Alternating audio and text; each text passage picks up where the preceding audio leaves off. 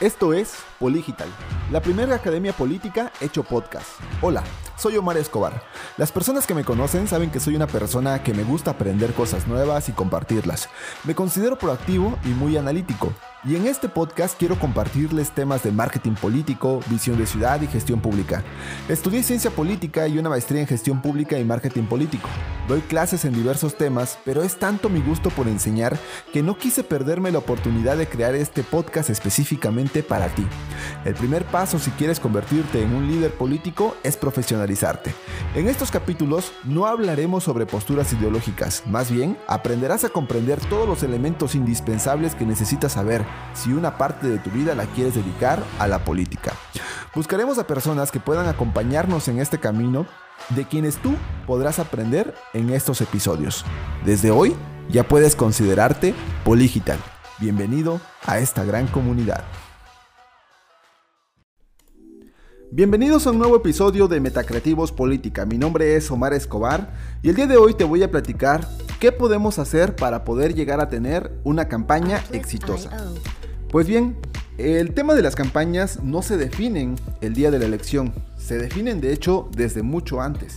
Es más, desde mucho antes de una pre-campaña. Y esto tiene que ver con tres elementos principales. La primera, la imagen del candidato la segunda, su estilo de comunicación. Y la tercera, su audiencia. La audiencia es la que nos va a ayudar a replicar el mensaje de forma masiva a nivel tierra. Su comunicación la podemos hacer de forma híbrida, ya sea a nivel tierra o ya sea a nivel digital. Y la imagen también la vamos a poder trabajar a nivel tierra y a nivel digital.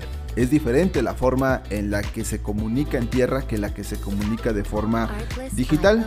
Y para ello vamos a ver 7 puntos estratégicos de cómo avanzar hacia una campaña exitosa. Pues bien, vamos a comenzar. Punto número 1. Primero debemos de hacer la identificación o la definición de la identidad del candidato. Esto tiene que ver con construir un ideal o una imagen alrededor del candidato que vamos a llamarlo a partir de ahora personaje. Este personaje se va a ir adaptando a las necesidades de su audiencia. Entonces muchas veces pensamos que así como empezamos la campaña, así vamos a terminar. Y esto es algo incorrecto. Lo que debemos hacer es ir optimizando nuestro mensaje de tal forma que nos vayamos adaptando a las necesidades de nuestra audiencia. Nuestra audiencia es, entendamos esta campaña como algo que tenga que ver como oferta y demanda. Ante una eh, demanda política debe haber una oferta política. Entonces debemos ir optimizando nuestro mensaje. Este personaje que estamos eh, construyendo es un personaje que va mejorando. Imagínense que es como, como un muñeco que se le va poniendo zapatos, ropa, pies, este, manos, este, ojos, ¿no? Tú vas decidiendo como qué color porque se va optimizando con lo que la audiencia va requiriendo. Ahora, vamos al punto número 2. Es necesario entender el contexto político y hacer estudios de opinión pública porque a partir de ahí nos van a identificar lo que son los diagnósticos y nos va a permitir desde construir un mensaje de comunicación asertiva o bien establecer la estrategia de avanzada durante la campaña electoral. Por eso es necesario que conozcamos por lo menos qué ha sucedido con mi partido político en los últimos tres procesos electorales para ver la tendencia del voto duro, del voto referido, del voto este, que, aún no indeciso. Entonces, por eso es necesario que en este punto número dos, que es el contexto político y opinión pública, sepamos eh, hacia dónde vamos con nuestra ruta. El punto número 3 tiene que ver con la definición de la estrategia para establecer la ruta a la victoria.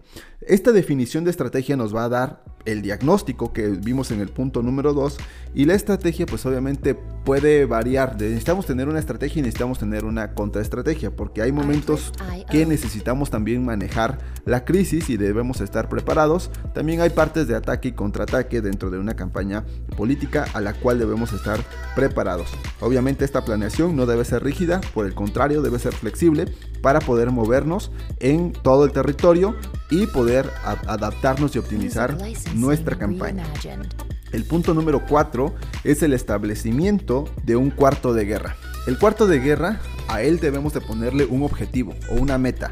Es decir, ¿cuántos votos quiero lograr? Por ejemplo, vamos a decir 12.000 votos. Si yo quiero ir por 12.000 votos, todo el equipo debe de estar consciente de que el objetivo es encontrar esos 12.000 votos.